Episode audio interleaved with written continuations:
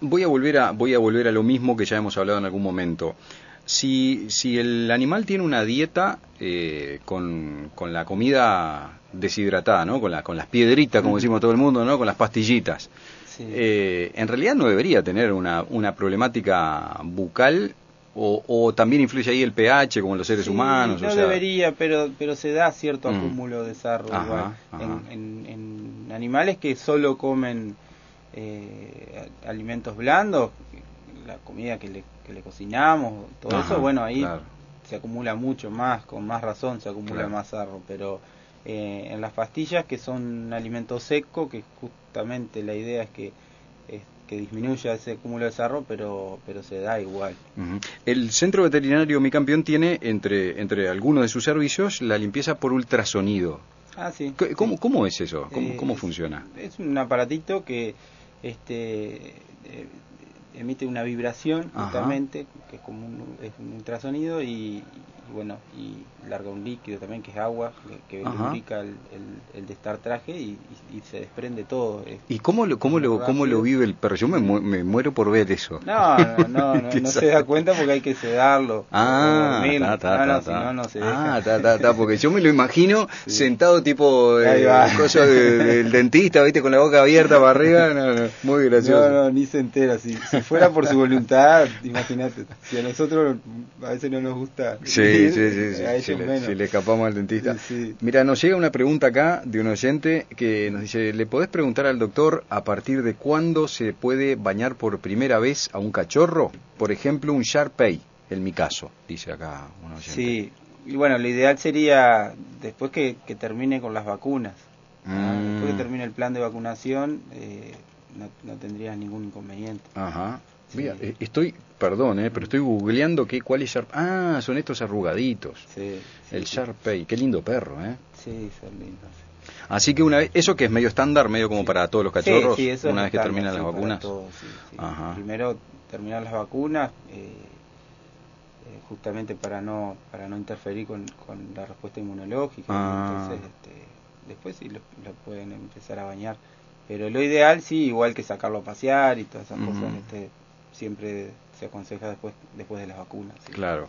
Esta, eh, mira, ya que vamos a, esto de los cachorros, ¿no? El tema de la el tema de la joven edad, esta enfermedad que es, que es un poco estigmatizante para, para quien eh, se hace una mascota nueva, ¿no? Eh, ¿Hay alguna manera de prevenir eso o, o, es un, digamos, tipo una ruleta rusa? Y, sí, la prevención es mediante la vacunación, con, un, con un plan de vacunación adecuado eh, dado en, tiempo y forma, no, debería enfermarse. Ah. Ah. Pero eh, eso que, se, que, dicen, bueno, no lo pongas en, no lo expongas a la, a, la interacción con otros perros, etcétera, ¿eso es real? Claro, lo que pasa es que eh, si, si tenés un cachorro que, que está empezando con las vacunas, eh, las vacunas hay que hacerle un refuerzo cada 21 días, 20, 21 días, que, que, justamente eso va a ayudar, es todo un proceso que va ayudando a que vaya desarrollando anticuerpos contra justamente esa enfermedad, se vacuna contra jovenedad, parvovirus, este, coronavirus, que, no es el mismo que... es otro coronavirus, claro, sí, sí, Este, bueno, eh, son vacunas múltiples que, que se va dando un refuerzo. Eh, si, si lo llevas con otro, supongamos, lo llevas a la plaza, un perro enfermo o, que esté un perro ahí, ellos lo primero que hacen es ir a olfatear y es por donde por donde ingresa el virus, entonces este, por las mucosas, las conjuntivas. Este. Vos sabés que en la semana nos llegó una pregunta, ahora la estaba buscando justamente, que mm, hacía referencia a que una perrita que aparentemente eh, muy cachorra se había alzado y estaba, no sabían todavía si estaba preñada o no, pero estaban con esa preocupación de, de, que se había, se había preñado como muy precozmente. ¿Qué, eh, ¿Qué riesgos hay? O sea, en el caso de esta perrita que todavía no estaba castrada y que no, no, no estaba con anticonceptivos ni nada, eh, ¿cómo, ¿cómo se cuida el, el hecho de, de, un embarazo por ahí tan precoz en un animal pequeño? Creo que era eh, creo que era un Foxter o algo así, era un perro pequeño, no me acuerdo de la raza ahora que no, un, un, un, terrier, no sé qué, algo así, era pero un, un perrito chiquito. Seguro, sí, sí, Y bueno, en ese caso depende también eh, del perro, ¿no? El tamaño del perro. Pero ¿existe algún tratamiento o alguna vacunación que se le pueda dar como para darle, digo, no sé, estoy pensando como en el ácido fólico, digamos, en las mujeres, ¿no? Una cosa así. No, no, no. No existe nada de eso. Más que nada tener un, control periparto para, ver, este, bueno, en el caso que, haya que intervenir, una cesárea o algo, estar porque sí, con si seis meses me imagino que sería el primer celo, eh, sí, el desarrollo todavía no, está dado por completo. Claro, claro. Entonces, si, si, el perro es grande, los cachorros pueden ser grandes y puede haber complicaciones. esa es una, digamos, una realidad que nos ha pasado a muchos, que se escapa, ¿no? La, la, perrita y queda preñada y, bueno, y además después justo tiene como una camada grande de cachorros encima, para colmo de males, ¿no? Sí, sí, sí, para colmo, sí. Cuando uno quiere que se preñe no se preña, hay que hacer un revuelo bárbaro, llevarla a la perra acá, llevarla allá, después cuando, cuando se escapa... En ese caso, capaz que si la perra es chiquita y tiene muchos cachorros, la puede favorecer porque van a ser chiquitos. Mm. Si tiene dos o tres, generalmente se, desarrollan, un poquito más, y, van a ser más grandes, pero, claro. pero sí, es, complejo el tema. Hablábamos la otra vez de que esta es una época donde los gatos, las gatas sobre todo, están en celo y eso es como un revuelo eh, importante, ¿no? Eh, ¿qué, me, qué, se puede hacer en términos de, de, de regular, de controlar ese celo? ¿Hay algo que se puede hacer o no?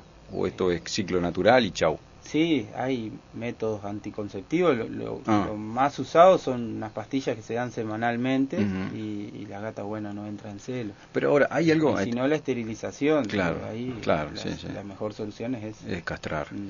Ahora, esto es, es, muy loco lo que te voy a preguntar, pero mm. lo vi los otros días. Dos gatos que están castrados eh, en una situación muy amorosa, lo voy a decir así para que quede. Digo, el, el gato no pierde su digamos, su, su atracción. No sé cómo funciona eso. Sí, sí, este, al, al, castrarlo debería. Porque se estaban montando y todo, o sea, era como que, como que digo, estaban con toda su virilidad. No, eh, este, a ver, si, castrarlo al gato, eh, no sé cuánto tiempo tenía de, castrado, porque de ah, repente muchas veces, digo, sí demora un tiempo en, metabolizar esas hormonas y que se vayan de ah, sangre. Pues, cuidado con puede eso. pasado eso, de repente que, ah. que, el gato todavía siga alborotado, que Ah, ta, No, no sé, eso, eso, eso sí que no seguían en sangre y por eso... Ah, opa. Y, y eso hay un periodo que uno diga, bueno, este gato va a seguir medio de, de, galán, no sé, un año más después de la, no, la castración. No, ¿o qué? este, puede pasar un un par de meses. Ah, mira. Ah, con razón. Por ahí es eso. Me llamó mucho la atención. Sí, no es lo, lo esperado tampoco. Una pregunta dice, em, un pit, una pitbull. Cuando nos dice una pitbull, ¿cuándo se alza? ¿Cuándo se alza por primera vez? Sería la pregunta. Es chica todavía, nos pone así, pero no, no sé si a partir de para para cruzarla. Capaz que sí. Y sí, siempre lo aconsejable es a partir del año y medio, dos, ah. que tenga la, primera cría.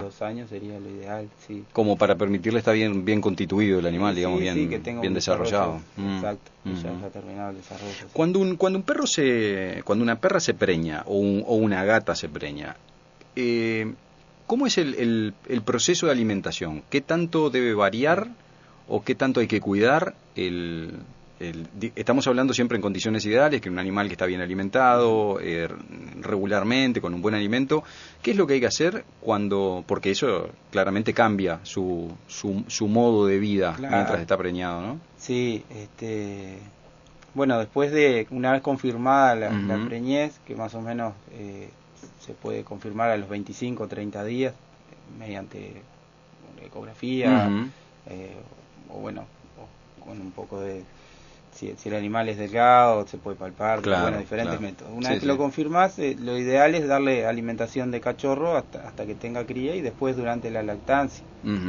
¿Ah? Después, bueno, eh, hay razas que están más predispuestas a, hacer una hipocalcemia, como los perros chiquitos, las perras que son de, de razas chicas. ¿Qué es la hipocalcemia? Y bueno, le baja los niveles de calcio este, después del, ah. parto, eh, con la lactancia, sobre todo perras que son chiquitas, de, razas chicas o de tamaños chiquitos. ¿Y eso que le puede traer, traer digo, problemas en los huesos? Y eh, no, eh, le da un cuadro neurológico bastante ah, severo, que este, hasta puede llegar a convulsionar, le aumenta la temperatura, es un cuadro bastante feo. Entonces, bueno, para prevenir eso conviene eh, eh, después que tenga cría empezar a, suministrarle calcio este, sobre todo para las razas pequeñas. Sí principalmente las razas pequeñas ah, mira sí sí sí. Y eh, eso que es eh, digamos una sintomatología que se que se ve en, ya en el, en el posparto o cómo es no ahí ahí está esa predisposición. Perras de razas pequeñas y camadas numerosas este, eso va a haber mucha demanda de calcio entonces que se va a ir con la mm, leche entonces este, bueno, le bajan los niveles en sangre y... Y le das una ayudita con, con calcio, ¿qué es? ¿Algo que se toma o pastillas? Sí, vienen pastillas, jarabes, vienen diferentes presentaciones. Ah, mira, bueno, mm. eh, vemos que hay varios oyentes que están con, con animales eh, a punto de, de, entrar a ese ciclo, así que bueno, a tenerlo en cuenta entonces el, el, aporte de calcio. No es, no es que a todas las perras le pase, pero cuando pasa es un cuadro bastante complicado. Complicado. Sí, sí. Mm. Bueno, hablando de cuadro complicado, eh, recuerden lo que... no, no, no, pero no, tiene nada que ver con el fútbol. ¿eh? eh, no, hablando de cuadro complicado, lo que iba a decir es que estamos en un momento donde mosquitos ya sabemos todo que hay, porque está avanzando el mosquiterío todos los días, todas las nochecitas. Y en lo que tiene que ver con la leishmaniasis, el, el mosquito, ¿no? El, el flebótomo está también empezando a, a procrearse más rápido y en mayor cantidad, así que cuanto más hacemos por eso mejor, ¿no? Sí, con estos calores, sí, sí, sí. Lo que hablamos siempre, digo, eh, bueno, tratar de prevenir, prevenir, que es la única opción que tenemos ahora. Este, es la mejor opción que tenemos, este, la prevención. Tal cual.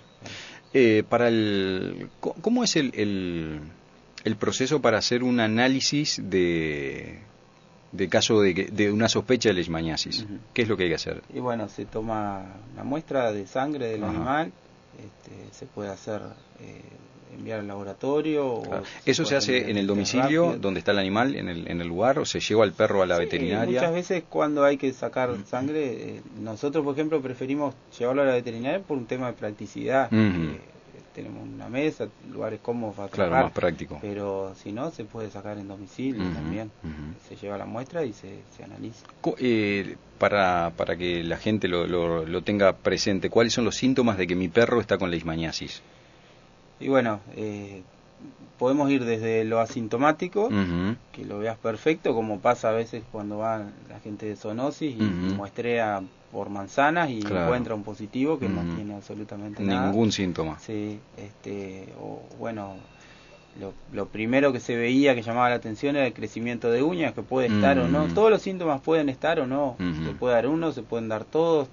Eh, claro, pero ya en ese caso que, aparezca es muy visible, o sea, si vos ves que tu perro le creció en las uñas... A veces sí, le crece de forma diferente también, le, crece como, como si fuera como unas garras, te decir, en, forma, termina en forma puntiaguda, le crece muy rápido, perros que andan en el hormigón, en el pasto, en la tierra, que son lugares donde la gastan, claro. tienen las uñas largas, largas igual. que hacen ejercicio, ¿no? Porque también si tenés un perro de 13 años que no se, no se levanta, no camina, sí, sí, sí, sí. Eh, bueno, le van a crecer. Sí, sí. Pero después, bueno, descamaciones en la piel, me parece una caspa que es bastante particular, lesiones de piel, este, adenomegalia, hay unos ganglios ahí que aumentan, uh principalmente.